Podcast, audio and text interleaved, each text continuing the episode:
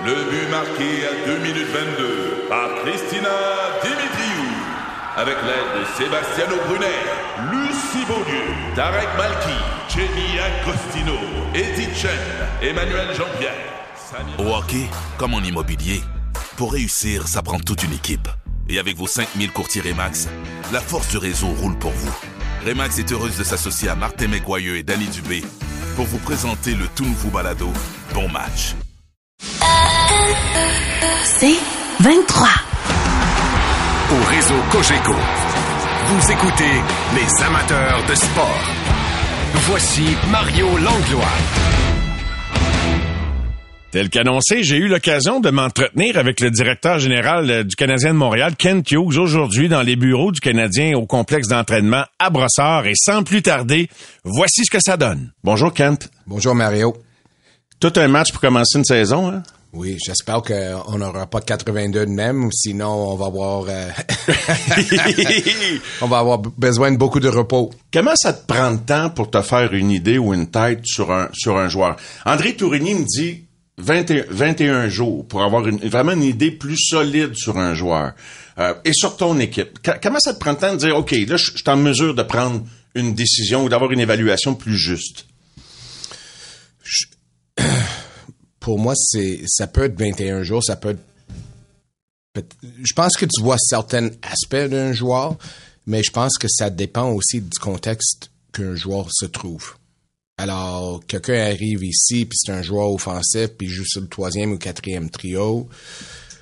Je peux pas vous dire que je suis capable de vous dire en 21 jours quelle sorte de joueur qu'on a parce que il y a la confiance, il y a tellement de choses qui influencent comment un joueur peut jouer. Très certainement. Trouvez-vous que vos gardiens ont eu assez de répétitions pendant, pendant le camp d'entraînement?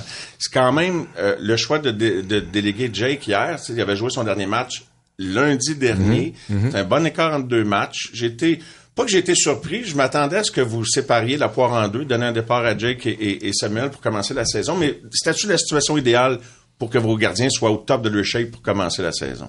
Je pense que c'est une bonne question. Euh, probablement quelque chose qu'on doit discuter avec les gardiens, mais c'est toujours un, give and take.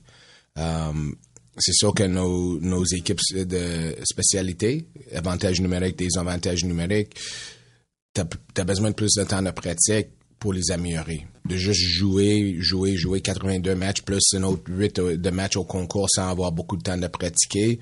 Alors, c'est toujours une balance des choses. Ça va jamais être parfait, euh, mais c'est probablement une chose qu'on doit discuter avec eux autres aussi pour voir si ça a eu une influence sur eux autres. Il y a un paradoxe par rapport à comment une équipe peut progresser. Pendant une saison, on va souvent se plaindre de ne pas avoir de temps de pratique. Quand on a du temps pour pratiquer, on veut pas pratiquer tant que ça. Euh, Est-ce qu'on progresse plus dans le hors-glace, dans la compréhension du jeu que, que dans la ré- dans l'exécution de, de quelques concepts en pratique? Je pense que, écoute, c'est pas juste sur la glace. C'est sûr que les joueurs, chaque équipe font beaucoup de vidéos. Oui. Euh, puis le, le- une partie du job des coachs, c'est d'évaluer les joueurs. Euh, à quel point qu'ils sont pas juste sharp physiquement, mais mentalement aussi. À quel point qu'ils sont prêts à absorber qu'est-ce qu'ils veulent leur euh, instruire, puis quand ils sont pas. Alors, euh, ça, c'est une chose qui, qui évalue de jour à jour. J'aimerais ça que tu précises un petit peu ce que tu veux dire par ça. comme euh, sur le côté physique, on évalue tout. Euh, avec, Ah oui. avec notre euh, notre Les équipe euh, en sport, ouais. on dit ok euh, l'effort a été il donne un chiffre pour l'effort dans notre, dans une pratique. Alors c'est tout vraiment évalué. C'est pas juste Martin puis les coachs qui disent on a fait on a patiné beaucoup aujo- aujourd'hui. Ils évaluent les euh, l'effort qui a été donné des joueurs. Le côté mental c'est peut-être moins scientifique, mais les joueurs les coachs ils doivent regarder comment l'équipe est mentalement, est-ce qu'ils sont sharp, est-ce que dans les dans les euh, quand tu fais des, des vidéos, est-ce que tu regardes autour puis tu vois que L'attention est-elle là, là? Oui, c'est ça. C'est ça. Parce que écoute, c'est pas Tu le sais quand c'est trop physiquement. Tu sais quand prendre, prendre un break, autrement dit. Parce que tu as tous les indices de mesure. exact. fait que c'est pas toujours nécessaire d'aller, de, de retourner sur la glace. Non, puis je trouve aussi c'est écoute, on parlait de ça hier des, des morning skate. Oui. C'est utile?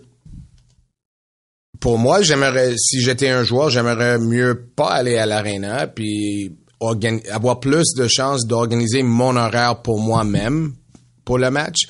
Mais je sais que spécialement les vétérans, c'est tellement partie de leur euh, Oui. horaire, de leur cédule, que peut-être de l'enlever peut nuire à eux autres. OK? Il y en a que ça fait partie de leur routine. C'est c'est juste Plus ça. les vétérans? Que les jeunes? Mais je pense que les vétérans sont... Un joueur de collégial, par exemple, pour donner un exemple, ils le font pas nécessairement tous- tous les jours.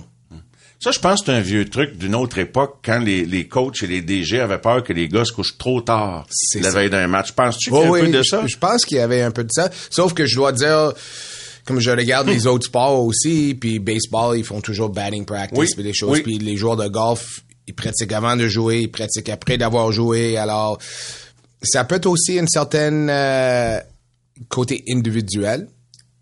Oui. Certaines, j'ai écouté euh, le Netflix sur euh, le tennis. Oui. C'était qui le grand joueur australien euh, Kyrgios? Oui. Puis il dit mentalement, il est pas capable de donner autant que les autres pour pour être le meilleur joueur de tennis possible pour lui. Faut qu'il gère son énergie. F- Faut qu'il gère son énergie puis c'est côté mental aussi, il faut qu'il échappe le tennis plus que d'autres. Puis il se fait critiquer de pas travailler assez fort, mais pour lui, c'est juste de gérer qu'est-ce qu'il a besoin de gérer mentalement pour qu'il soit euh, sharp. Intéressant. Fait que c'est trouver la bonne recette pour l'équipe, trouver la bonne recette pour chacun des individus C'est ça. pour que les fleurs puissent euh, pousser. Exact. Ben, Alors on va continuer à, à le regarder puis essayer de déterminer le meilleur moyen de le faire.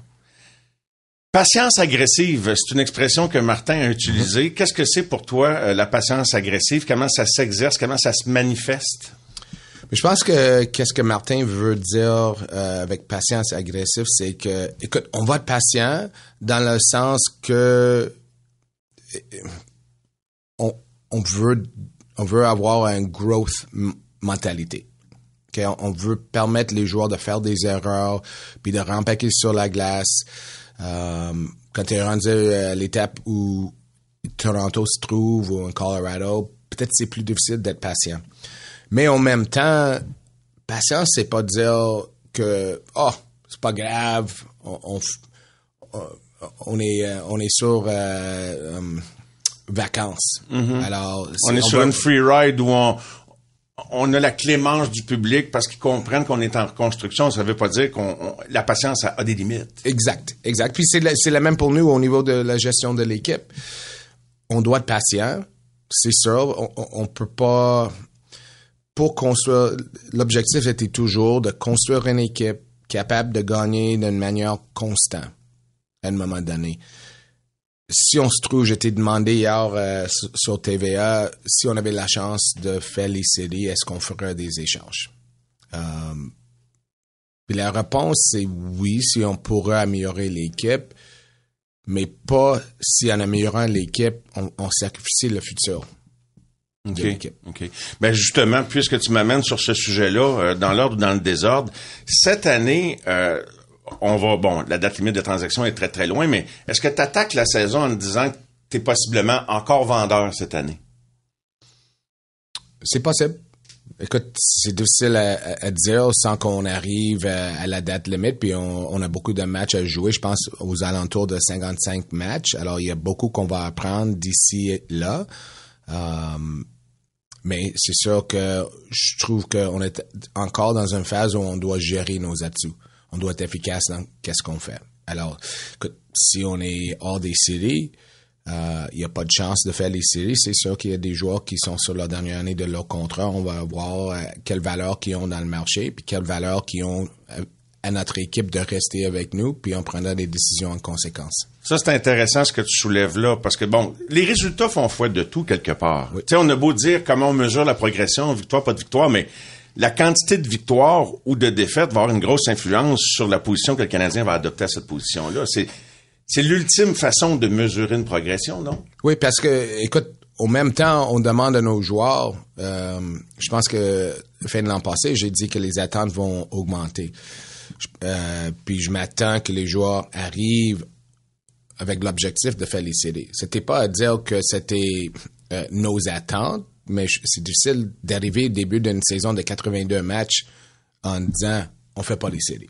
Um, alors si on arrive au point qu'on est proche, c'est qu'est-ce que je dis à notre équipe, à nos joueurs, si tout au coup j'échange deux ou trois joueurs clés de l'équipe euh, quand ils ont encore la chance de, de faire les séries? Ça c'est euh, alors c'est ça va être vraiment jusqu'aux dernières journées que tu prends ce type de décision. Je sais que Détroit était là cette année où il était proche au séries. Euh, je me souviens j'ai eu une discussion avec Steve Eiserman l'an passé puis euh, il dit je vais attendre jusqu'aux dernières minutes pour voir puis ils ont perdu deux ou trois matchs euh, puis ça fait la différence et ils ont fait le- leur échange. OK. Mais donc, l'intention est d'essayer de gagner chaque match. C'est ça. C'est ça. Écoute, euh, je- si je regarde, je, je lis souvent des gens qui disent on doit tanker, on doit perdre, on aurait dû tout faire pour avoir Connor Bedard. Si je vous avais dit au début de l'année, on commence avec cet alignement en 2022-23, puis on va avoir tel montant de blessures, je pense que presque tout le monde aura gagé qu'on aura terminé en dernière place. Puis il dit oh, que Chicago, ils ont tout fait pour, pour avoir Connor Bedard, mais Chicago a battu Pittsburgh fin de l'année. Ça, ça fait mal à nous autres aussi parce que Floride a fait des CD à cause de ça. Euh, ça fait mal à Chicago parce qu'ils ont terminé pas en dernière place, ils ont terminé en quoi troisième avant dernière, puis ils ont été chanceux de gagner le lottery. Alors c'est sûr, chaque match, tu peux pas rentrer dans le champ et dire aux joueurs, on veut pas que vous gagnez le match. Puis comme coach, je trouve que c'est vraiment difficile. Les joueurs sont pas stupides. Ah, les joueurs veulent gagner. Comme DG, tu peux cependant présenter un alignement qui a plus de chances de gagner que, que d'autres, Oui. parfois. Ça, c'est un choix Mais d'organisation. c'est un choix d'organisation, mais il faut accepter que les joueurs sont pas stupides. Ça, je suis complètement d'accord. Quand tu présentes un alignement qui n'est pas votre meilleur alignement pour un match, eux autres t'envoient le message que là, on veut plus gagner.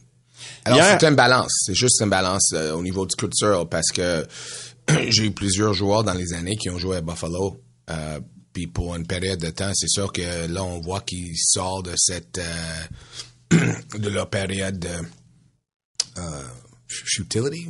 Je sais pas le mot en français, mais Ben, ou qu'il n'y avait pas d'objectif précis de, de, de... oui, puis c'était tellement. Quand j'allais les voir, il y avait tellement une mentalité négative autour de l'équipe. Là, on voit que ça a complètement changé. Euh, mais c'est difficile parce que tu as des joueurs que, qui vont être des joueurs importants et clés, des jeunes joueurs, des Suzuki, des, des Caulfield, des Doc, ces joueurs comme ça. C'est vraiment difficile de, de créer un environnement où les joueurs sont ils se compétitionnent pas puis ils veulent pas gagner ou ils sentent que que l'équipe l'organisation veut pas gagner puis tout au court tourner le clé Et, et moi, c'est ce qui me faisait peur énormément que de voir l'organisation décider de, de vraiment de plonger pendant quelques années. Parce que j'ai toujours eu la crainte, parce qu'on a vu des équipes le faire, se perdre, se perdre en chemin. C'est quoi le, il n'y a pas de garantie pour ça, mais c'est quoi les remparts, c'est quoi les, les- les assurances que toi, dans ta gestion avec Martin et, et Jeff Gorton, vous amenez pour être sûr de pas vous perdre dans ce processus-là, puis que ça tourne en rond? je pense que c'est c'est euh, plus que d'autres choses c'est Martin la manière qu'il gère l'équipe il, faut euh, c'est- notre objectif sûrement de, rentrer de temps en temps puis de dire écoute ce- cette jeune joueur a pas eu la chance euh, peut-être que t'as pas remarqué qu'il a mieux joué alors on parle souvent euh, mais Martin, son, son job, c'est de, d'être le leader de- des joueurs, puis les emmener à la glace à chaque, à chaque match. Puis il parle beaucoup de trust. On dit, comment est-ce qu'on dit ça en français? La confiance. La euh, confiance. ouais. Au fin de la journée, on doit être capable de convaincre Cole Caulfield de rester ici pour huit ans. OK? On, on a vu, euh, j'ai vu les, les articles sur euh, Winnipeg, puis on s- réussi à signer Hellebuck puis Shifley, puis ils voulaient vraiment avoir des rencontres avec Kevin Cheveldayoff, puis savoir c'est quoi le plan. Est-ce qu'on a des chances à gagner? On veut pas re-signer ici pour huit ans pour perdre. C'est la même chose pour, pour, notre équipe. Si on veut attirer des gens à Montréal pour jouer, si on veut convaincre les joueurs autonomes ou les joueurs qui, qui terminent leur contrat qui devraient rester ici sans avoir à surpayer pour les convaincre de rester, il faut qu'on crée un environnement où les gens veulent faire par- partie. As-tu l'impression que vous avez fait des gros pas en ce sens depuis que vous êtes en, poste, Kent? Non, ben, je peux pas vous dire. Écoute, euh, je crois que les joueurs qui sont ici sont contents d'être ici. Euh, je pense qu'ils aiment l'environnement, ils se sentent d'être bien traités par l'organisation. Puis ça commence avec euh, Jeff Molson, puis, ça descend de là. Alors, les joueurs sont traités avec respect, sont bien traités. Euh, tout ce que j'entends avec les joueurs qui sont ici, puis ceux que, j'ai parlé avec après les avoir été échangés, euh, pour demander des, comme euh, même Tyler Toffoli qu'on l'a échangé, j'ai eu une bonne discussion avec, puis j'ai demandé des, des- parce que c'est plus facile d'être honnête quand tu plus partie de l'organisation. Alors, à date, le feedback est, euh, est vraiment positif, mais on a beaucoup à faire encore. Kent, je lisais euh, le résumé de- des entrevues que Jeff Gorton a accordé. Et, et vous semblez quand même être très au fait de ce qui se dit et ce qui s'écrit dans le marché. Dans un marché chaud comme Montréal, est-ce que c'est important de savoir ce qui se dit et de contrôler la trame narrative? Au niveau de, de l'équipe? Contrôler les attentes d'une certaine façon? Oui et non. Moi, je trouve que c'est important juste d'être honnête envers les partisans. Euh, peut-être que ça va changer, peut-être que mon point de vue va être différent en deux ans ou en trois ans, mais mon point de vue dans le moment, c'est qu'on essaie d'être assez... Je sais, le mot-clé depuis que je suis arrivé, c'est transparence. Euh, on essaie d'être transparent autant qu'on peut. C'est ça qu'au niveau des blessures, c'est pas toujours facile parce qu'on doit protéger les joueurs. Euh, mais on essaie d'être d'être assez transparent par où on s'en va pour que il va en avoir qui dit qu'on est plus attend plus que qu'est-ce qu'il devrait attendre de notre équipe puis d'autres peut-être qui vont nous sous-évaluer on peut pas tout- contrôler tout ça mais euh, s'ils nous demandent c'est quoi le- les objectifs pour l'année on est honnête c'est de, de la progression La progression. Toi, tu vas la mesurer comment, la progression? Par des victoires? En, en partie? Ça en fait partie? Ça fait partie, mais Martin parle souvent de Oui. euh, des victoires sont des side effects. Oui. Euh, puis je suis d'accord à un certain point. C'est sûr qu'à une, une différente période, peut-être en deux ou trois ans, c'est juste les victoires et les défaites, mais au, au stage qu'on est, aux l'étape qu'on est dans notre euh, euh, avec l'équipe, c'est vraiment plus on- doit, c'est sûr que l'avantage numérique doit s'améliorer, mais puis j'entends souvent parler que les gens sont euh, négatifs envers Alex Burrows, mais pour défendre Alex, on n'a pas travaillé beaucoup sur l'avantage numérique euh, les années passées parce qu'on avait tellement de choses à faire. Puis la décision de l'équipe a été, écoute, euh, si on met l'emphase sur le power play, on travaille avec cinq joueurs puis on n'a pas assez de temps de pratique, on va, on va, on va utiliser notre temps d'une manière à avancer l'équipe pour la future. Là, on sait que euh, cette année, ils vont mettre un peu plus d'emphase sur les avantages numériques. Martin Saint-Louis s'implique dans l'avantage numérique. Ouais, oui, mais écoute, euh, mon, mon point de vue, c'est que best practices, les meilleures idées, si Jeff Corton voit quelque chose en haut, je, je m'attends qu'il va aller descendre puis dit on manque ça ou on manque ça. Puis euh, qu'on a embauché Martin, une des critères que j'avais dit, c'est un coach qui a assez de confiance de accepter euh, des conseils des autres. Est-ce qu'il les accepte bien? Oui, oui. Faut trouver le bon moment, par exemple. Peut-être pas après avoir perdu euh, 6-5 contre Toronto, mais Parce que là, tu fais contact avec la patience agressive. c'est ça. exact. Qu'est-ce qui pourrait te rendre toi-même, Kent, impatient? Manque de progression individuellement parce que j'a- j'avais pas complété ma réponse. euh, Oh, pardon. C'est c'est sûr qu'on doit avancer comme équipe. Qu'on avance, que notre power play est meilleur, que notre défensive est meilleure, mais que les joueurs individuellement progressent pas parce qu'on parle des joueurs de 21 ans, 22 ans, 23 ans. On doit voir les deux.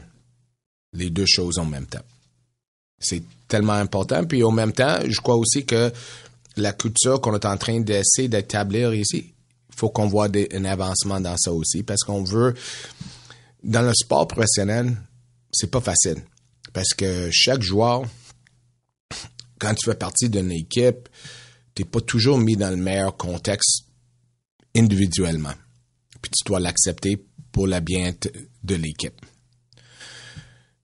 Quand tu es juste un joueur qui arrive pour travailler comme punch your, your, euh, comment est-ce qu'on dirait ça, Punché? puncher le clock. OK, tu vas faire ton travail puis tu retournes puis mais t'as pas de passion, t'as pas l'intérêt. Tu peux pas l'avoir dans une dans un sport d'équipe. Et Puis de trouver une moyenne où les joueurs sont tous en équipe ou en groupe, puis ils savent qu'ils doivent gérer leur carrière eux-mêmes, mais ils sont vraiment euh, committed à l'équipe, ça fait une grande différence. Tu veux que ton club se dirige euh, de lui-même? Alain Vignon me disait que, tu sais, à Vancouver, avec les Sedin puis Alex Burrows, la gang, tu sais, il, il s'enlevait beaucoup de, de, il était humble de responsabilité, mais en voulant dire, c'est un club qui se dirige presque seul. C'est ça l'objectif, d'avoir un groupe fier. Hein, d'avoir un Ben groupe oui. fier. Moi, je trouve que l'équipe, c'est ça que j'ai euh, demeuré à Boston pour 30 ans, mais l'équipe qui probablement gérait euh, la chambre était gérée par les joueurs plus que d'autres choses, c'était les Bruins. Oui. Oui. Et tu as été témoin de ça, de, de proche. Tu été un de- observateur privilégié. Puis je connais Comme agent aussi. Comme agent, mais aussi je connaissais euh, Patrice je connais, Bergeron. euh, mais aussi les coachs comme Jim Montgomery, c'est un ami, puis euh, Bruce Cassidy, euh, j'ai eu la chance de parler avec plusieurs fois dans les années, puis il disait que ça enlève tellement la responsabilité de moi parce que je sais que c'est le leadership prend soin de, de la chambre. Alors je peux mettre plus de focus sur le jeu. C'est valorisant pour les joueurs. Je pense que les joueurs aiment ça. Jusqu'à quel point c'est les joueurs qui mènent aujourd'hui dans le sport professionnel? Le groupe, le noyau dur, jusqu'à quel point ce sont les noyaux des équipes qui mènent la, patente ou la baraque? Oh, je pense que c'est ça que si le noyau, euh, s'il achète pas, qu'est-ce que l'organisation vend, qu'est-ce que le coach vend, tu vas nulle part. Puis j'ai- entendu Martin dire souvent, faut être un, good, un bon euh, vendeur. Faut vendre à l'équipe. Vraiment important. hein? Oui. Dirigez-vous par consensus, Jeff, Martin et toi. euh, apparemment que je, je reviens à l'entrevue que Jeff donnait, Oui. il disait que bon, t'aimes ça avoir le dernier mot, puis j'imagine que comme agent, tu as eu des gros combats pour certains de tes clients. Fait que t'es capable de, de, de, de- d'avoir des bons arguments pour convaincre. Mais euh, donc, c'est-tu, toi qui as le dernier mot plus souvent qu'autrement? Est-ce que j'ai mentionné que Jeff couleur ses cheveux?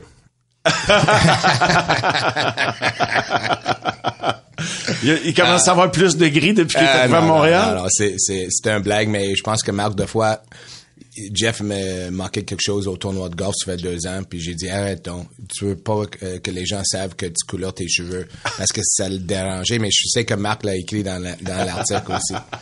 Um, là, on, on le fait par consensus, puis j'adore le fait qu'on n'est pas toujours sur la même page.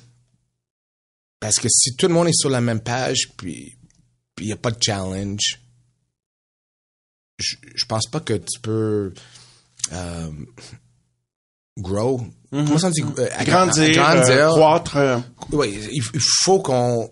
euh, J'adore quand des idées. souvent, il sont- faut que le gâteau lève. C'est ça. Il faut, faut Que le échanger. jello prenne, peu importe les images. Ouais. Mais je, je trouve que. Puis je sais qu'il y a beaucoup de monde qui m'ont demandé ça au départ quand j'ai pris le job. Est-ce que ça va fonctionner, euh, leadership à, à deux ou trois têtes avec Jeff Molson?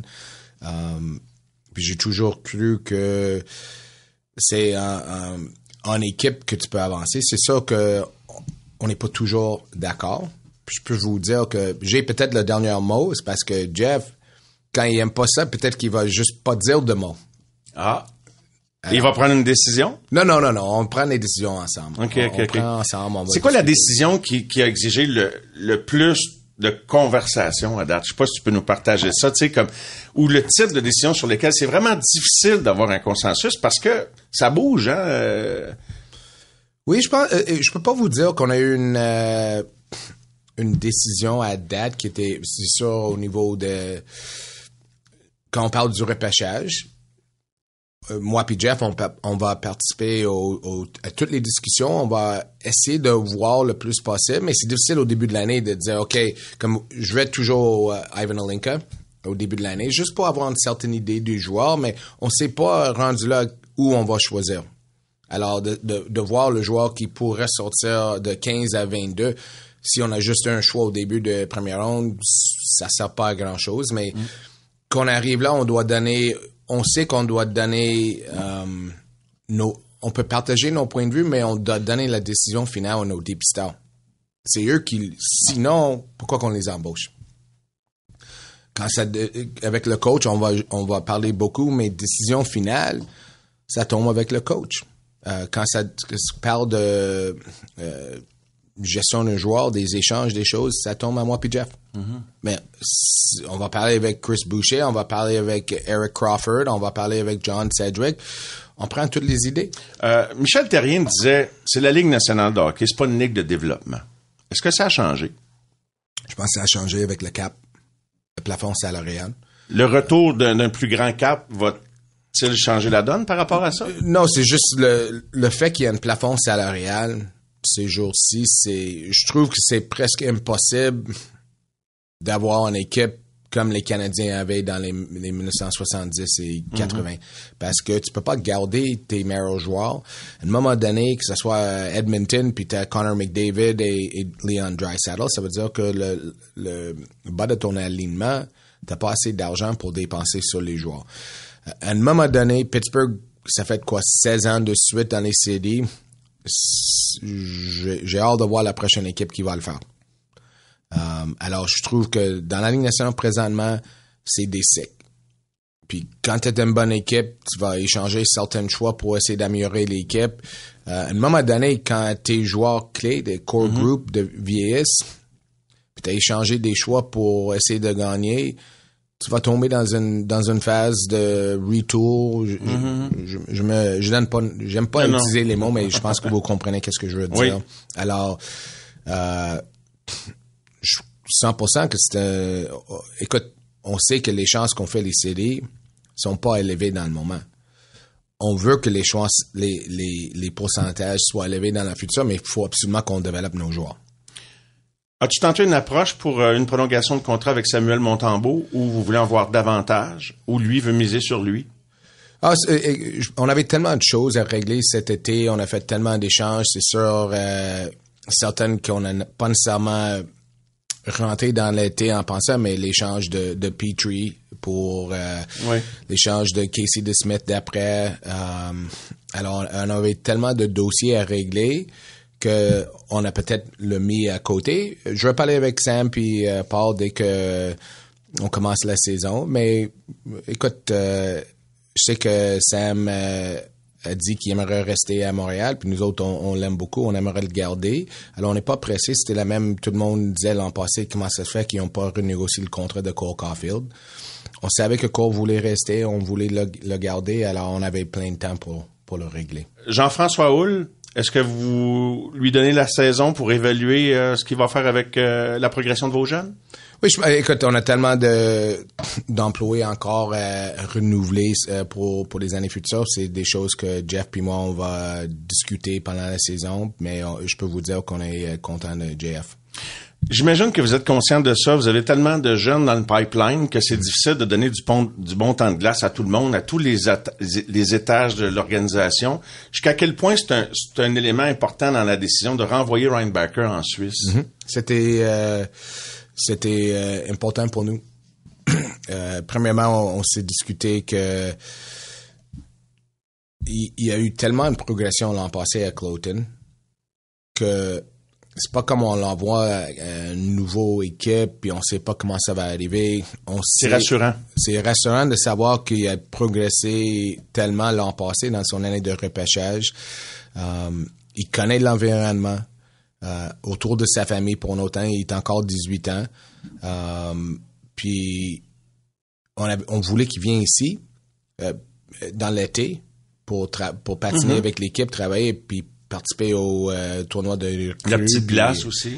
ben oui, tout ça. Puis là, on s'est dit, écoute, on a beaucoup de défenseurs aussi. Il faut avoir tant de glace pour tout le monde à, à Laval. Il y a Logan Mayou qui est ici. En fin de compte, euh, Lindstrom est là aussi. Alors, on, on sait que euh, on veut que JF puis les coachs à Laval aussi, c'est compliqué quand ils ont tellement de joueurs qui doivent jouer. Alors, on s'est dit, on est aussi bien de, de le renvoyer. L'objectif, c'était pas de nous assurer que on a le meilleur David Reinbacker au mois d'octobre 2024. Mais ce que j'en déduis, c'est que qu'il joue sur une petite ou sur une grande glace, c'est pas un élément capital pour vous. Autrement dit, tu pourrais-tu envoyer un bon prospect jouer en Suisse si tu considérais que le calibre est meilleur là-bas que dans la Ligue américaine?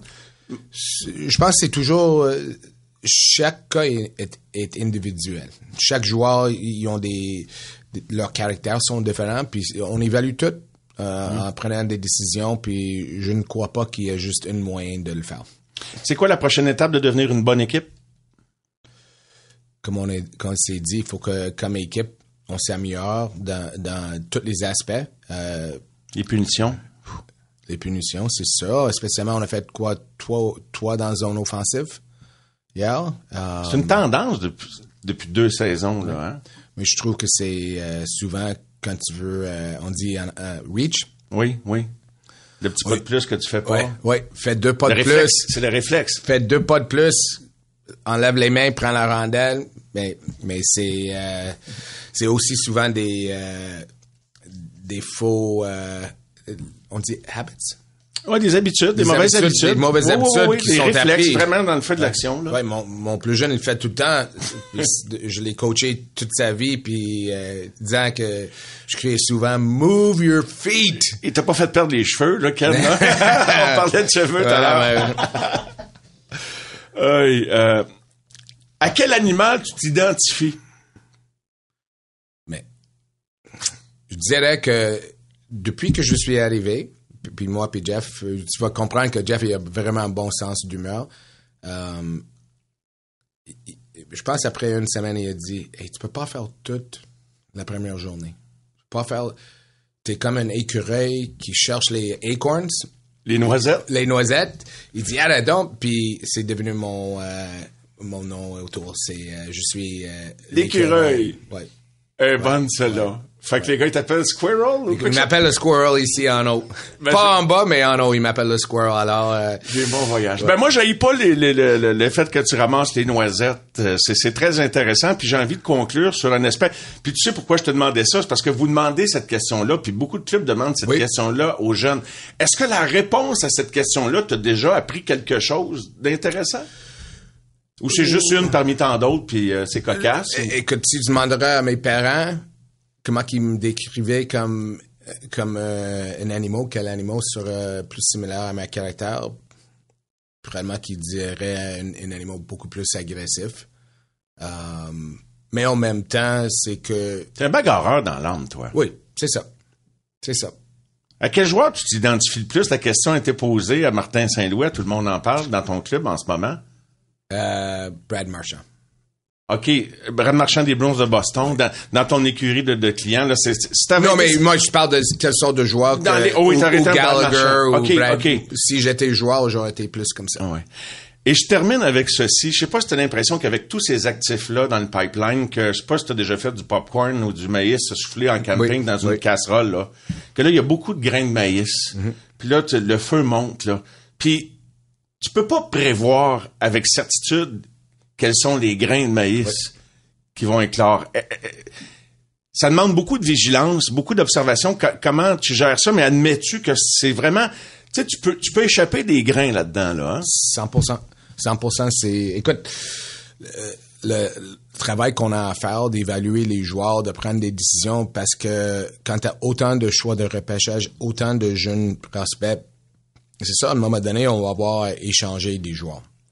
Puis, le, on veut savoir le plus possible. Plus qu'on peut voir d'eux autres, plus qu'on peut se familiariser avec eux, la meilleure décision qu'on va prendre, c'est comme la... la Le marché boursier de joueurs. oui, mais c'est comme la, la question que vous m'avez demandé au départ, combien de matchs ça prend pour connaître un joueur?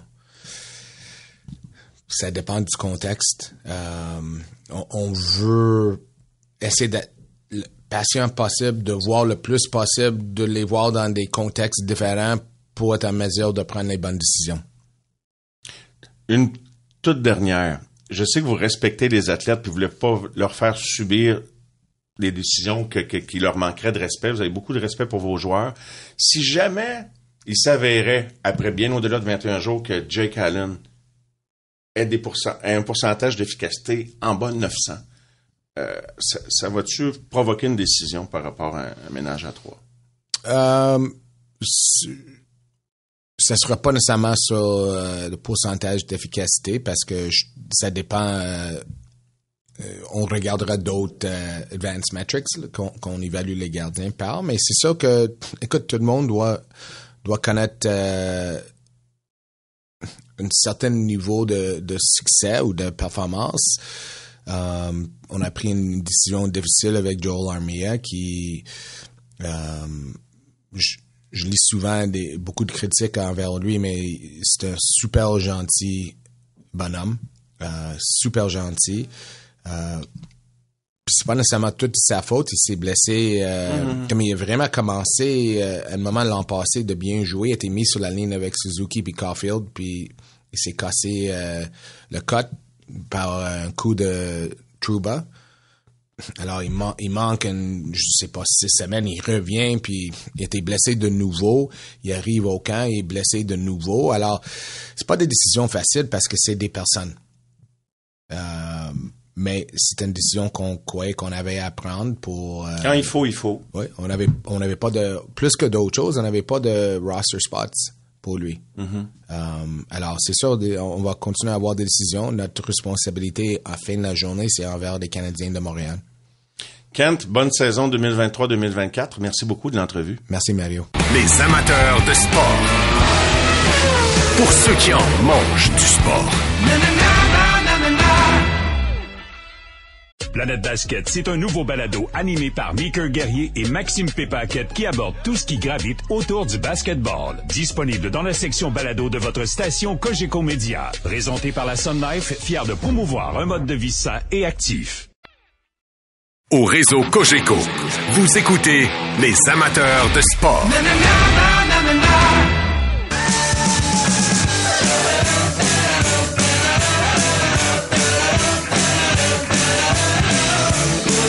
Les habitués aux associations musico-sportives savent très bien que quand on entend Chelsea Dagger, on a peut-être la tête aux Blackhawks de Chicago. J'aurais pu commencer avec la description du premier but en carrière de Connor Bedard hier, pourquoi pas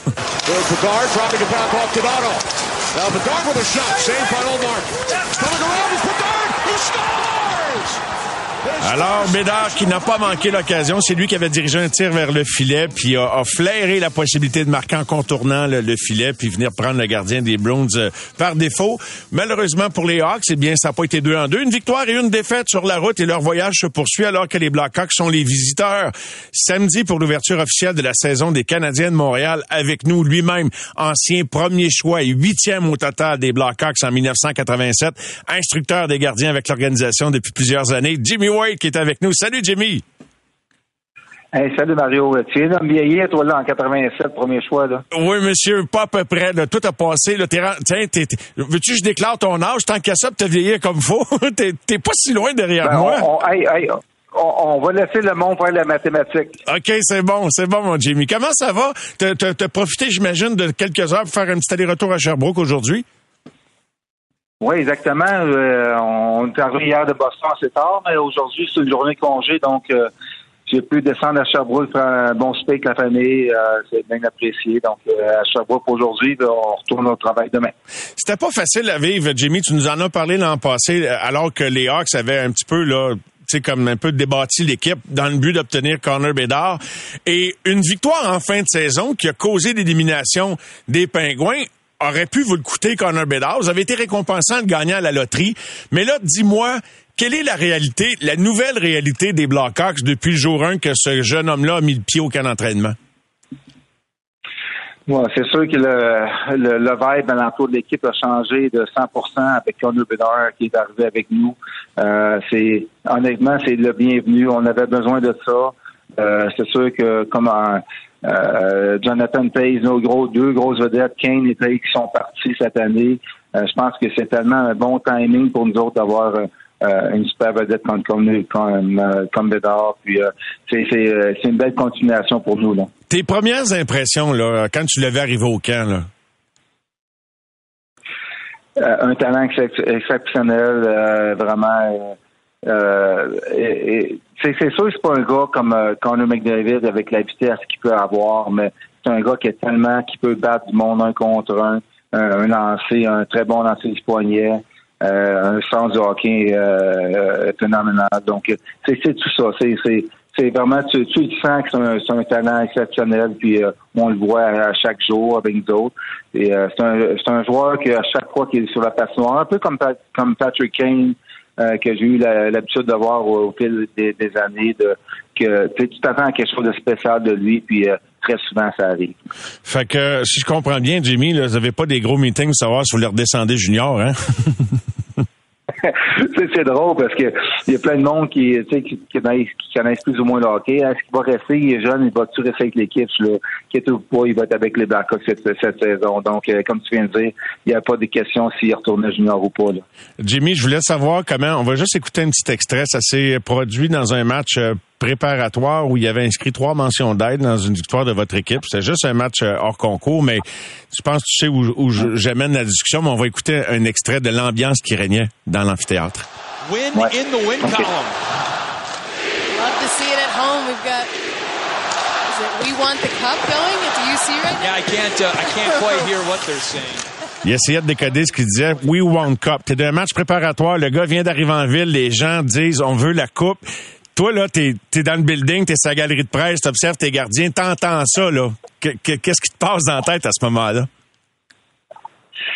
Non, moi, c'est, c'est, le vibe qu'il y a alentour, euh, c'est, je l'ai dit avant, c'est incroyable. Mais en même temps, je me dis, euh, il faut, faut euh, prendre le gaz égal un peu. Sais, euh, il vient d'arriver, il y a 18 ans.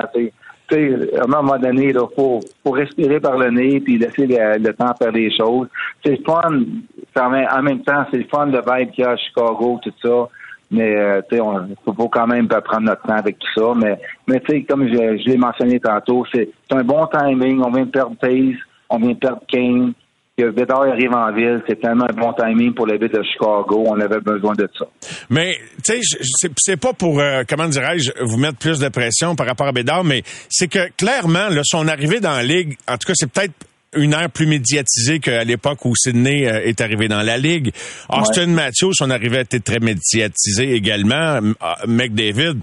Mais tu sais, t'as vu juste le match numéro un que vous avez disputé à Pittsburgh, la mise en jeu officielle, les médias autour de lui. Tu vois bien que t'es témoin de quelque chose de spécial, Jimmy, là. Non, non, mais c'est incroyable le, vibe qu'il y a, la, la, la pression. C'est juste, nous, on arrive à l'arena, euh, on rentre dans le building, il y a des pas d'erreurs partout. euh, tu sais, c'est le- c'est c'est incroyable tout ce qui se passe alentour de, de Connor. Puis, euh, tu sais, on, on aime ça, c'est le fun, mais au bout de la ligne, on a un job à faire, mais c'est spécial, c'est le fun pour nous autres parce que euh, moi j'ai eu la chance d'arriver dans les premières années, la première année de la Coupe Stanley, puis évidemment, ça me manquait de, le vibe qu'on avait autour de l'équipe. Puis quand nous, il nous ramène un vibe incroyable. Euh, c'est un feeling, c'est comme tu viens de dire, c'est de, de vivre ça, c'est spécial. Mais euh, en même temps, le, le kid de 18 ans, ça fait fun qu'il qu'il qu'il ait un peu moins de pression euh, sur ses épaules. Mais je pense, mais je pense qu'en même temps, il a vécu ça toute sa vie, puis il est prêt à ça. Ben, sais-tu quoi? Je pense que tu viens de mettre le petit dard direct dans le bullseye, mon Jimmy. C'est honnêtement, puis peut-être qu'il il est bon, bon acteur, mais on dirait qu'il n'y a pas grand-chose qui le dérange, lui, là. là. On dirait que comme c'est un peu comme l'élu là, de Chosen One qui arrive, c'est- c'était ça qui devait Ouais. arriver. Puis regarde juste comment la Ligue l'accueille, tu sais, d'avoir la cérémonie, la mise en jeu avec Sydney. C'est comme... C'est comme une transmission du flambeau. Fait que je sais bien que vous autres de l'intérieur, vous, vous allez essayer de contrôler les attentes, mais clairement, la Ligue, elle, elle a envie de le mettre en marché puis pas à peu près, là. Oui, exactement. Non, non, c'est, euh, ils ont tout mis sur lui, puis euh, c'est non, c'est, c'est un gros vibe. on- puis comme comme je viens de te dire, il est conscient de ça, il est conscient de sa job qu'il a à faire, tout ça. Mais en même temps, faut être conscient que le jeune il a 18 ans et tout ça. Donc, faut, en espérant qu'il, moi, je pense qu'il il a une tête sur les épaules. Un, en, en, en passant, c'est un jeune qui est tellement tranquille. Là. Tu me connais, Mario, c'est un gars comme ça, niaisé, avec tous les joueurs. Je blague avec les joueurs dans l'équipe, tout ça. Puis, mais avec Connu, je me, petite réserve parce que c'est un, un jeune qui est timide et tout ça. Donc, euh, souvent, ça va prendre un peu plus de temps que je puisse être moi-même en entour de parce que Je sens tellement qu'il qu'il fait la job, qu'il est timide en même temps. Donc, euh, euh, c'est tout ça Connu Bédard, mais il a une bonne taille ses puis je suis pas inquiet pour lui. Mais tu sais, veut, veut pas, c'est pas comme, il peut pas être incognito. Tout le monde sait qui, sait qui, qui arrive. C'est bon ce que tu viens de nous dire là, Jimmy. Puis ça, ça m'amène à, je regardais les réactions de ses coéquipiers de Corey Perry, des vétérans de Donato autour de lui. Tu sais, tu sens que c'est un jeune homme qui a comme un aura. Puis tout le monde, même les vétérans qui joueront peut-être pas longtemps avec lui, je pense qu'ils savent que le temps qu'ils vont passer à ses côtés, ça va être, tu sais, il passe. Oui, c'est ça, c'est ça, je veux dire. Je regarde les réactions après les jeux, c'est ça, puis. Euh, tu sais, on dirait que tout le monde est bien conscient, puis il, il- il dégage de quoi, veut, veut pas, même dans sa timidité, non? Oui, oui, exactement. Tu sais, il est timide, mais il y a tellement une grosse présence à- alentour de lui. On est tous conscients qu'il y a, comme tu viens de dire, Mario, qu'il y a quelque chose de spécial qui se passe. C'est la première année d'une super vedette qui va être alentour pendant les 15-20 prochaines années. On, le sait, on est conscient de ça. Puis même, même moi, je- j'en suis conscient. euh, je veux profiter de- des... Comme le premier but. Hier, il score son premier but. Je me suis dit dans ma tête, garde, euh, j'étais là la première fois, euh, son premier but. Je l'ai vu live, j'étais là, je l'ai vu après la game, j'ai- je l'ai félicité après la game avec la rondelle, tout ça. Euh, j'ai été conscient de ça. Donc, comme tu viens de dire, on, on est on est conscient de tout ça. Là. Ça, Ouais. ça, ça, c'est certain. Puis t'es gardien de but aux entraînements, il aime tout ça de l'affronter? Ben, euh, tu sais, quand on se fait des, des drills de goaler, là, euh, je le prends pas parce qu'il va scorer sur mes goalers, fait que c'est pas trop bon. Fait que, euh, quand, je demande à un joueur, viens-tu faire des drills avec moi avant la pratique, je m'en pas connaître de l'or parce que bon, il risque de prendre la confiance de mes goalers un petit peu. Là. Hey Jimmy, permets-moi un retour dans le temps pendant que les gens tentent de deviner ton âge, puis euh, je pense qu'ils sont capables d'aller consulter sur Internet assez rapidement. Alors, t'es démasqué, mais juste un voyage dans le temps. Je parlais de- du fait que tu avais été le premier choix en 87. Ra- Fais-nous replonger dans le passé. C'était qui les gars qui te lançaient dessus dans les entraînements là, quand tu arrives comme un jeune Blackhawk? Là? Ben, euh, moi, j'avais des gars comme euh, ma première année, Denis Savard, Doug Wilson, euh, Steve Larmer, euh, Sergio, c'est arrivé juste après. euh, il y avait des changements contre Savard, mais c'est mes, mes premières années. Mais qu'est-ce qui, moi, qu'est-ce qui, qui me reste marqué dans mes, ma première année dans la Ligue nationale, j'avais fait l'équipe à 19 ans. C'est que ma première game dans la Ligue nationale, c'était contre Guy Lafleur, qui faisait son retour avec les Rangers de New York.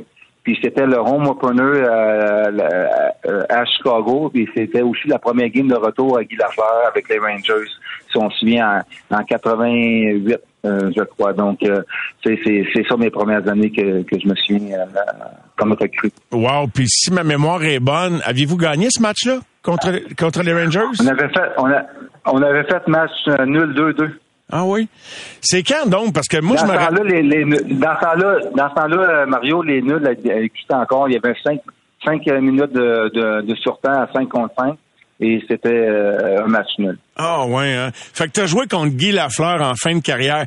Parce que moi, je me rappelle d'un blanchissage que t'avais signé. Probablement c'était ton premier match contre le Canadien.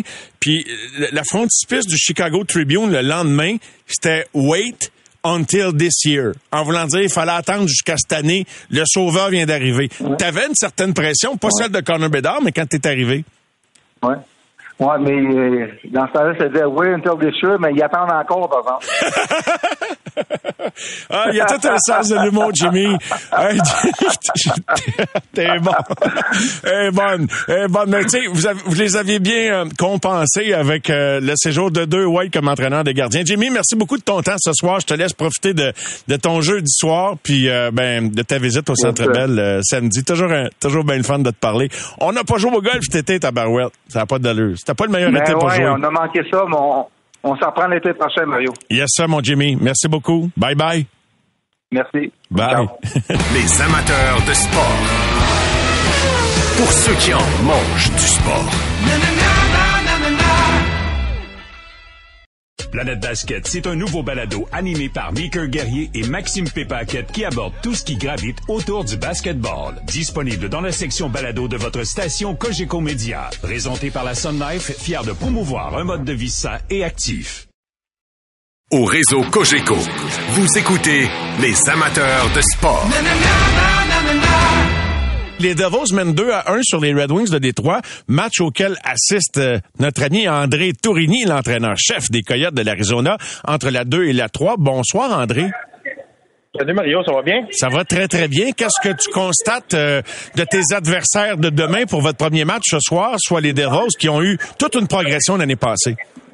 Oui, exact. C'est une équipe là, qui a beaucoup de talent, qui est- ils arrivent à maturité. Ils ont acheté des gars comme euh, dans les dernières années, des Palates, des, des Hamilton, des euh, Marino, puis des, des gars comme ça. Là. Tu, vois vraiment que c'est une équipe là, qui est euh, qui arrive à maturité. Je pense que les Red Wings jouent un excellent match. je dirais même qu'ils ont eu le momentum dans le match, mais le talent des Devils, ils sont pas menaçants souvent, mais quand ils sont menaçants, c'est très menaçant. Là. Tu vois que c'est des, des gars qui ont beaucoup, beaucoup de talent. Et, tu dis que les Red Wings se tirent bien d'affaires, c'est un début de saison, mais les Red Wings, c'est une équipe qui, qui, qui, qui a vécu un virage là depuis quelques saisons, puis qui, est, qui s'approche de la barre des séries éliminatoires. Je sais que c'est juste un premier échantillon, mais sens-tu que c'est une équipe qui, qui, qui va progresser cette année de, de, de ce que tu vois ce soir? Oui, définitivement. C'est une équipe là, qui va être dure à jouer. C'est une équipe qui euh, jouent, ils jouent un très bon match ce soir. Là.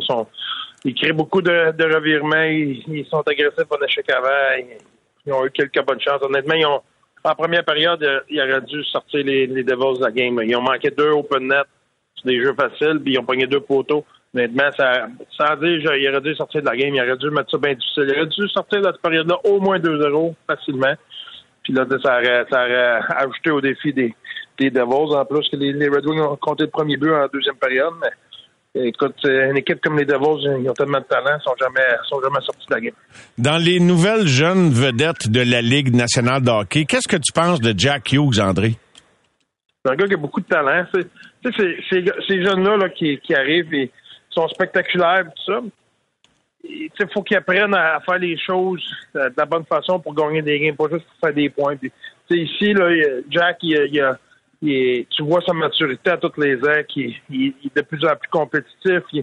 Euh, Aujourd'hui, il, fait un tu, tu vois qu'il travaille fort sur ses face-offs. Tu vois que l'année passée, c'était vraiment une faiblesse. Je pense qu'il était à 30 quelques pourcents. Aujourd'hui, tu, tu vois son intensité, ses face-offs. C'est un gars que ce que j'entendais, il veut, il veut euh, être bon, puis il veut, il veut faire les efforts pour s'améliorer à tous les ans. Fait euh, écoute, c'est une vedette, à, je m'en ai dit une vedette, une vedette à- en devenir. C'est pas une vedette en devenir, j'en ai déjà une.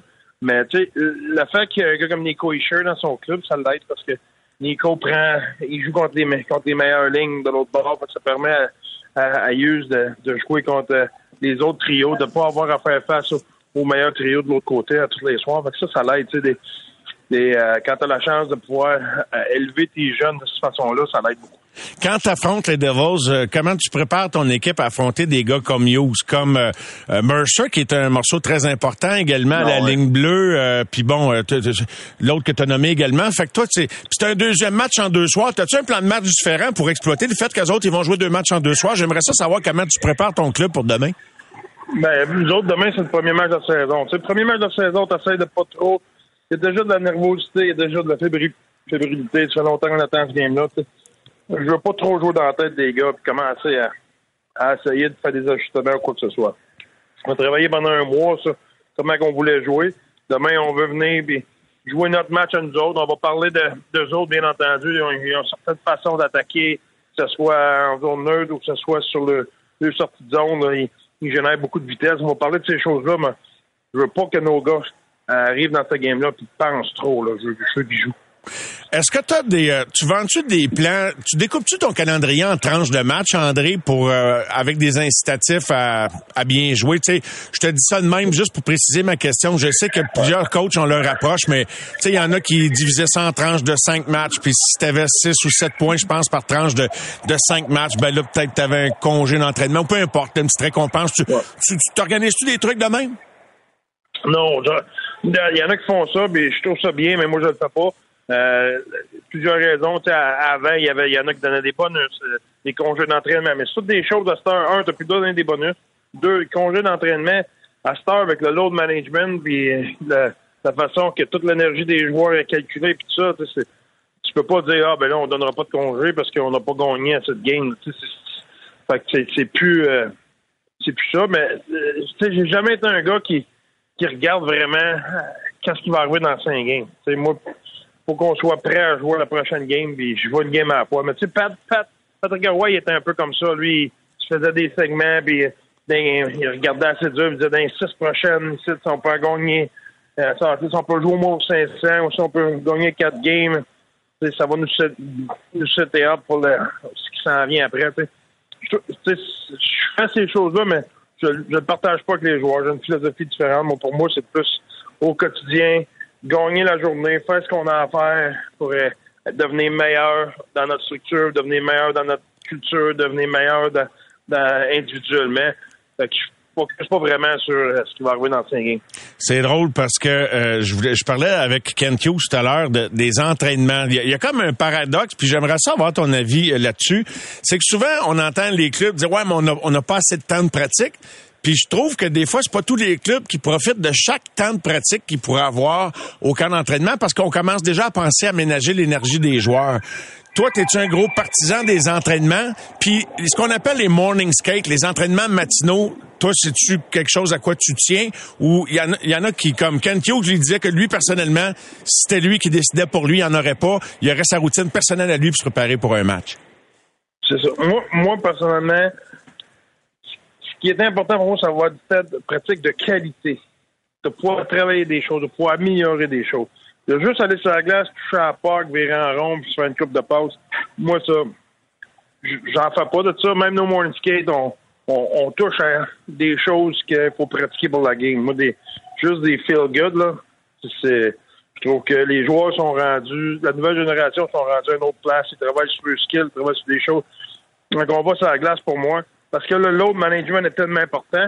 Quand on va sur la glace, pour moi, il faut travailler des choses importantes. Parce qu'on veut pas, je veux pas dépenser de l'énergie juste pour feel good. Non, non, non, non. Si on va sur la glace, c'est on travaille des choses, on travaille de la bonne façon, on travaille bien. Sinon, on, se repose, on, garde notre énergie, et on s'assure d'être prêt pour nos games. Ben, ce que j'aime, puis je vais essayer de pousser ça un petit peu plus loin, voir si je suis dans le champ dans ma compréhension, c'est que, autrement dit, quand tu mets le pied sur la glace, là, t'es pas là à moitié. Tu sais, fait que toi, tu choisis que quand t'envoies tes gars à la glace, on est pas là pour se pogner de bang. Exactement. Moi, je les avais dit la, la, la, première année, je les avais parlé de ça. Tu sais, on veut, on veut changer de la culture, travailler de la bonne façon. Ben, on peut pas dire, oh, ben, quand on va pratiquer, là, on va, on va avoir de l'énergie, on va pratiquer comme il faut. Les autres jours qu'on va embarquer pour les morning skates ou quand on va avoir moins de, on va embarquer, mais là, on, on travaillera pas fort. Non, n'a pas de bon sens, ça. Pour moi, ça n'a pas de bon sens. Moi, je l'ai dit, je dis, quand on embarque, il n'y a qu'une façon de pratiquer. C'est le pied dans le fond, on fait ça comme il faut. Puis si vous êtes fatigué et vous pensez que c'est mieux de pas embarquer, venez me voir, ça me dérange pas, on va en parler. Puis, pas de nous avec ça. Moi, c'est mieux pas embarquer qu'embarquer sur la glace et vous voir vous traîner les pieds. Si on embarque sur la glace, c'est le pied dans le fond. Si on n'est pas capable de le faire parce qu'on n'a pas assez d'énergie, parce que X, X, Y raison, parce que les gars qui peuvent être blessés ou quoi que ce soit, pas de problème. On, on, va prendre une journée pour récupérer, on va prendre une journée pour s'entraîner, on va prendre une journée pour faire de la thérapie. Mais on n'embarquera pas sur la glace à demi-mesure, c'est sûr. Moi, j'aime ça. Puis je sais pas si on peut développer consciemment ou inconsciemment une espèce d'automatisme dans, dans, dans, le cerveau d'un joueur ou d'un athlète que ben la glace, c'est ça. C'est l'endroit où tu te dépasses, où tu te surpasses, puis que ça devienne un réflexe d'équipe. Euh, et, ben, je pense que c'est une philosophie à laquelle j'adhérerais, en tout cas. Là. Ben moi, je pense que c'est une culture. C'est, nous autres, comme j'ai dit, quand on est arrivé, on a, implanté ça. Là, cette année, je n'ai pas parlé une fois qu'on embarque. Ça venait date, là. À toutes les fois qu'on a embarqué sur la glace, les, joueurs savaient que c'était le pied dans le fond, rien qu'une manière de pratiquer. J'ai pas eu besoin de lui dire Hey, euh, faut, pratiquer de la bonne façon, etc., les gars le savent. À cette heure, c'est inculqué, puis c'est comme ça, ça va bien. Je conclue en te demandant comment vas-tu mesurer la, la, la progression ou comment vas-tu apprécier, de quelle façon tu mets ça en perspective ce que vous tentez de faire cette année des Coyotes? Par rapport aux victoires, aux points, mais pas juste par rapport à ça aussi? Ben, euh, victoire et points, pour moi, j'ai aucun contrôle là-dessus, puis c'est pas, pas un outil de mesure pour moi. Euh, pour moi, c'est vraiment ce que je cherche tout le temps, c'est de voir est-ce qu'on a maximisé notre line-up. Je vais aller avec tous les joueurs un par un. Exemple, dans un mois, dans deux mois, on va regarder c'est quoi le performance, c'est quoi les attentes envers ce, joueur-là, puis il est où par rapport aux attentes? Il est-tu à 80% des attentes? Il est-tu à 100% des attentes? Il est-tu au-delà de nos attentes? C'est comme, moi, je pense c'est de même que c'est ça ma job comme coach, c'est de maximiser ce que j'ai. Tu sais, tu peux pas, je peux pas mesurer ça en termes de points parce que, OK, je sais ce qu'on a, mais je sais pas ce que les autres équipes ont exactement. Tu sais, je, comme je disais aujourd'hui, je faisais une je disais, quand je regarde nos pratiques, là, je trouve qu'on est bien meilleur que l'année passée. Hier soir, par exemple, j'ai regardé des games d'hockey à télé, là. Et tabarnak, il y a des clubs qui sont vite, sont gros, puis ils patinent, puis ils font des jeux. je me suis dit, ouais, on, on, on jouera pas contre l'équipe qu'on était l'année passée. Moi, je me compare à ce qu'on était l'année passée. On est meilleur, mais me dis de quoi? L'année passée, on n'était pas une puissance dans la ligue non plus. hier, il a regardé Colorado, Los Angeles, l'autre. là. Aïe, aïe, aïe. Aïe, aïe. J'ai regardé, Caroline, Ottawa, là. Ça jouait au camp à tabarnouche, là. Je me suis dit, ouais, OK. Ouais, faut, faut rester sur la job pour que je sais ce qu'on a à faire, ça. Si on veut gagner des games de hockey. C'est vraiment spécial l'énergie d'un début de saison. Je sais pas si t'as une nervosité, une fébrilité à la veille de ton premier match. Puis pourtant, tu sais, c'est juste un match sur 82. Comment comment t'expliques ça? C'est comme une corrida où tout le monde veut sortir, veut sortir de l'enclos puis let's go, là, hein? Ben, un, ça bâtit ta confiance. C'est, là, pas, si tu commences une séquence de victoires, tu bâtis ta confiance. Les gars croient, croient en- au système, croient en eux autres, croient en le- leurs habilités, etc., etc. Puis, à la fin de l'année, là, tu sais, j'ai dit ça l'autre fois. Nashville, ils ont commencé en Europe l'année passée. Ils ont gagné les deux premiers games. Après ça, ils sont revenus. Il était un, je pense que c'est un 6 un 6-2 ou un 7-2 en revenant. Ils ont marqué playoffs par trois points.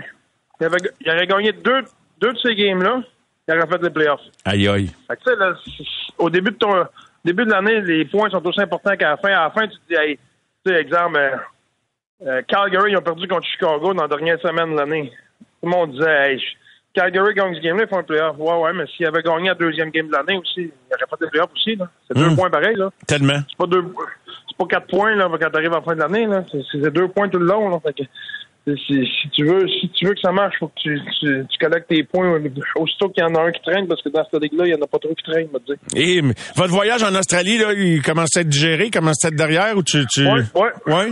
Non, on le sent bien. là. On va le voir quand on va être mis à l'épreuve, dans le sens que là, regarde, là, on, on joue demain, mais après ça, on joue euh, quatre games en six jours. On joue lundi, mardi, jeudi, puis samedi. Ouais, ça part. Là. On joue quatre games en six jours. Là-dedans, on va partir de New York, on va s'en aller à Saint-Louis, versus Saint-Louis à Phoenix. Là, samedi prochain, on va avoir une meilleure idée de où est l'état physique de notre équipe, à quel point qu'on a bien récupéré d'une journée à l'autre. Parce que là, la fatigue des matchs va être, plus grande qu'une fatigue d'un entraînement. On va avoir une meilleure idée à ce moment-là. je fais plaisir à un auditeur qui insiste, puis je le salue, un auditeur fidèle. salutations, Daniel. Puis j'ai jamais fait ce plaisir-là de t'en poser une question. Tu as dirigé un peu Laurent Dauphin, vous l'avez eu dans l'organisation. Il est passé par Montréal, puis je vais, je vais me servir de lui pour te poser une question générale. Barry Boulet a été cédé au balotage, euh, Raphaël Lavin.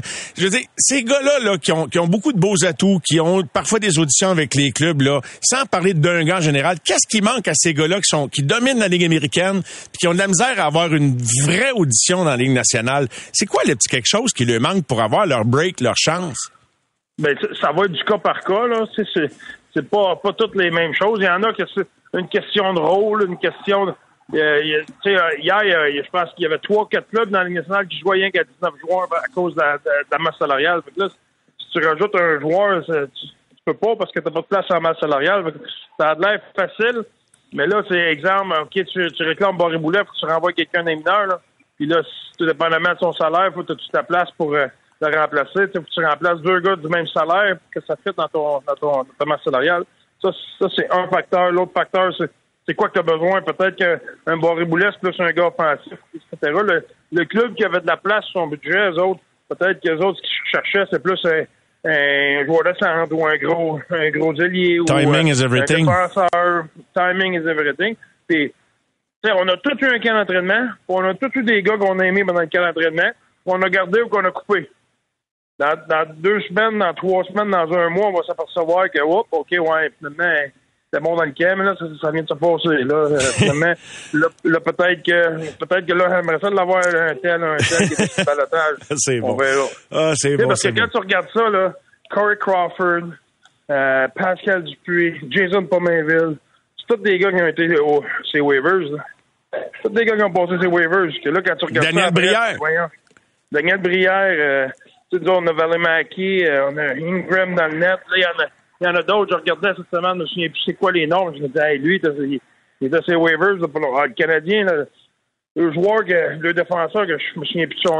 là, il a ramassé de Non? Ouais. Il était ses waivers l'année passée. Il a ramassé ses waivers. Il, il a joué, je pense que c'était le deuxième ou troisième défenseur le plus utilisé dans la game d'hier. C'est, une question de timing et à la bonne place au bon moment, que l'équipe ait besoin de ce, ce genre de joueur-là quand tu es au balotage. qu'il y ait de la place sur le camp. André, merci beaucoup. Bonne troisième période. Pour le nom de tous les gens qui t'écoutent, qui t'apprécient, qui m'écrivent des messages, j'imagine que c'est moi qui ai les messages de, de félicitations puis d'appréciation pour toi. Ben, je pense qu'on peut dire que tous les amateurs de hockey te souhaitent juste du bon, la meilleure saison possible, puis let's go, mon André. Merci, Mario. Bye-bye. Merci. Bonne fin de soirée. Bye-bye. Au réseau Cogeco, vous écoutez les amateurs de sport. C'est 23. Planète Basket, c'est un nouveau balado animé par Meeker Guerrier et Maxime Pépaquette qui aborde tout ce qui gravite autour du basketball. Disponible dans la section balado de votre station Cogeco Média. Présenté par la Sun Life, fier de promouvoir un mode de vie sain et actif.